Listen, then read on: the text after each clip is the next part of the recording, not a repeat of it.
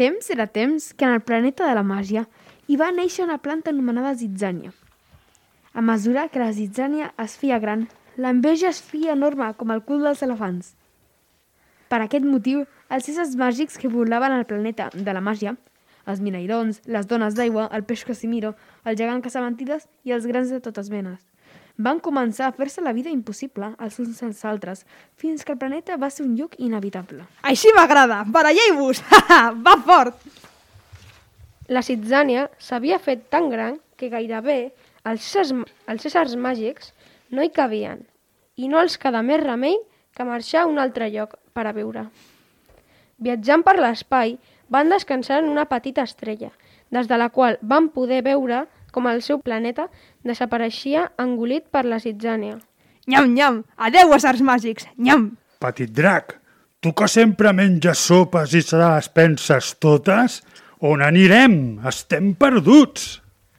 No estem perduts, gegant casamentides. Anirem al planeta del llibre de contes. El planeta del llibre de contes vols dir que no és una llegenda?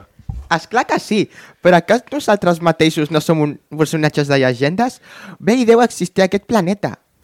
Així és que van decidir que el petit drac obriria la comitiva i les dones d'aigua, els petits minairons, el gegant casamentides i el peix Casimiro pujarien al llom dels grans dracs i tots junts volarien per l'espai a la recerca d'una nova oportunitat per a conviure. Van travessar l'espai enmig dels camps d'estels. Van veure planetes en forma de croissant, perquè els seus habitants eren molt llaminers. D'altres en forma de nota musical, perquè era on naixien les cançons. Un altre tenia forma de despertador i per això la gent que hi vivia no podia tenir somnis estaven avorrits. Allà, mireu! Aquell planeta té forma de conte obert. Ha de ser el planeta del contes. Anem-hi! Però altre cop, l'enveja es va apoderar dels éssers màgics. Tots volien ser els primers en arribar al nou planeta i s'empantaven els uns als altres.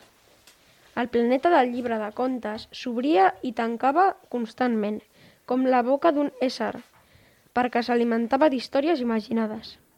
Un a un, tots van anar entrant a les pàgines del planeta, però el petit drac, que s'havia quedat molt endarrerit per culpa de les empentes dels altres, veia amb una angoixa com les cobertes del llibre a poc a poc es tancaven. Va fer un esforç batent les ales i la cua. Ja estava a prop, una darrera embranzida i ja hi seria. Just el llibre es tancà, quan el petit drac hi travessava el musell. Va giragonçar per l'espai com una baldufa, rebotant d'estrella en estrella, mentre queia en direcció a un petit planeta gairebé de color blau que surava entre el sol i la lluna. Va travessar els núvols de mil formes i estols d'ocells que s'esquinçaven sorpresos per deixar-li el pas en la seva caiguda. Una columna altíssima d'aigua s'alçà del llac quan hi va caure el drac. A poc a poc va anar recobrant els sentits. Hola, has estat tu el que ha caigut al llac i has fet aquell terrabassall? El petit drac va obrir amb prou feines els ulls i va veure la silueta d'una nena que duia una torxa a la mà. Em dic Guisona. No tinguis por.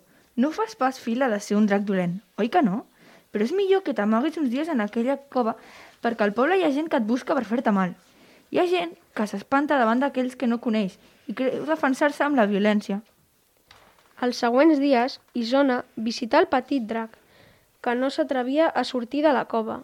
Li duia mores dolces, raïms i ametlles que collia pels camps. Ets un golafre i em sembla que en el que et porto no tens ni per començar. Ara ja estic fort. Podria sortir a buscar-me jo mateix el menjar. Encara et busquen. Abans que no arribés el dia de la foscor, la gent d'aquest poble era amigable i feliç. Vull dir-te que les coses no són iguals. Tothom ràbia i es baralla, i té por i es desconfia dels qui venen de fora. Si et troben, et faran mal. Què va passar el dia de la foscor? Aquell dia, el cel es tenyia amb una gran ombra, que encara no ha marxat. Es va sentir un munt de trons que feia por, i va caure una mena de plogim. Però no eren gotes d'aigua, sinó com unes llavors estranyes que ningú, ni els més vells del poble, sabien què eren. I al cap d'un temps va començar a aparèixer uns brots de plantes horribles que, La zitzània! a partir d'aquell dia, va acabar-se la pau i la felicitat entre la gent del poble.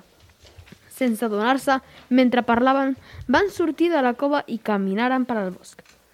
El petit drac explicà que la zitzània també s'havia apoderat del planeta de la màgia i que de no aturar-la la gent del poble acabaria havent de marxar, com li havia passat a ell i als altres éssers màgics. La gentada va envoltar el petit drac i el van escometre amb pedres i pals, enmig d'una gran gridòria. Deixeu-lo, no el feu mal, és el meu amic. Prou, deixeu de fer-li mal. Què passa? Qui és aquest cagamandúrries de cavall i llança? Què és carnaval, potser? Soc Sant Jordi i he vingut perquè posem fi al regnat del terror i de la violència que ha imposat la Citzània. Cal que la fem desaparèixer i així torni a haver pau i entesa entre vosaltres. I així torni a haver pau i entès entre vosaltres. Això són punyetes. Apa, nois, continuem la gresca. Seguiu atonyinant el drac. I el Sant Jordi aquest, que es cusi la boqueta si no vol pillar també. No, escolteu-lo, segurament ens podrà ajudar. Què podem fer per acabar amb la Zitzània? Això, què fareu contra mi? Em comencen a agafar cagarrines de por. Ai, quin riure.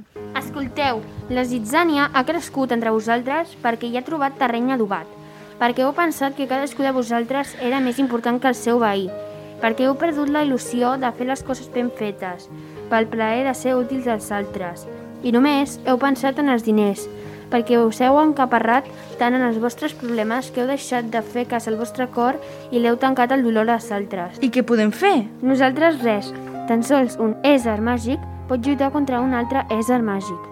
Tan sols el drac de l'amor pot derrotar la zitzània de l'enveja. I com em puc vèncer la zitzània? És enorme i jo encara sóc petit. Si reculls els desigs sincers de cada un dels habitants del poble per ser millors persones, aquests t'encendran la flama del teu foc benefactor i seràs capaç de vèncer la zitzània.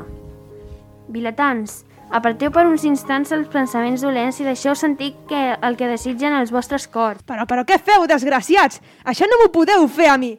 Ara no us podeu tornar bons de cop, tanoques! De sobte, el petit drac sentí com els desigs de pau i felicitat de la gent començaven a inflamar-li el pit de valentia. Socors, socors, que em cremo! A poc a poc, el foc devorà la citzània, que anava reduint-se a cendres. De sobte, els núvols foscos que cobrien el cel s'esquinçaren i lluïa el sol amb tota la força. Els tols d'ocells i papallones van omplir el cel i les flors marcides van alçar de nou les seves tiges. La gent semblava despertar d'un malson i tothom reia, saltava i s'abraçava amb qui tenia al costat. El petit drac havia quedat ajagut en un racó, exhaust pel formidable esforç. Veient la feina acabada i que la gent tornava a ser feliç, va provar de batre les ales per a continuar el seu camí. Alto, petit drac, ets un valent. T'estarem agraïts per sempre. Gràcies a tu hem après una lliçó. Hem après que la generositat i l'amor pels altres pot salvar el món, que si desitgem de tot cor el bé, ens neix a dins, com una gran força, com si fos el foc de les teves flames. Volem que et quedis, petit drac, sisplau. I així va ser. A partir d'aquell dia, el petit drac es va quedar a viure a aquell poble i volava cada dia vigilant que mai més cap zitzània arrelés entre la gent.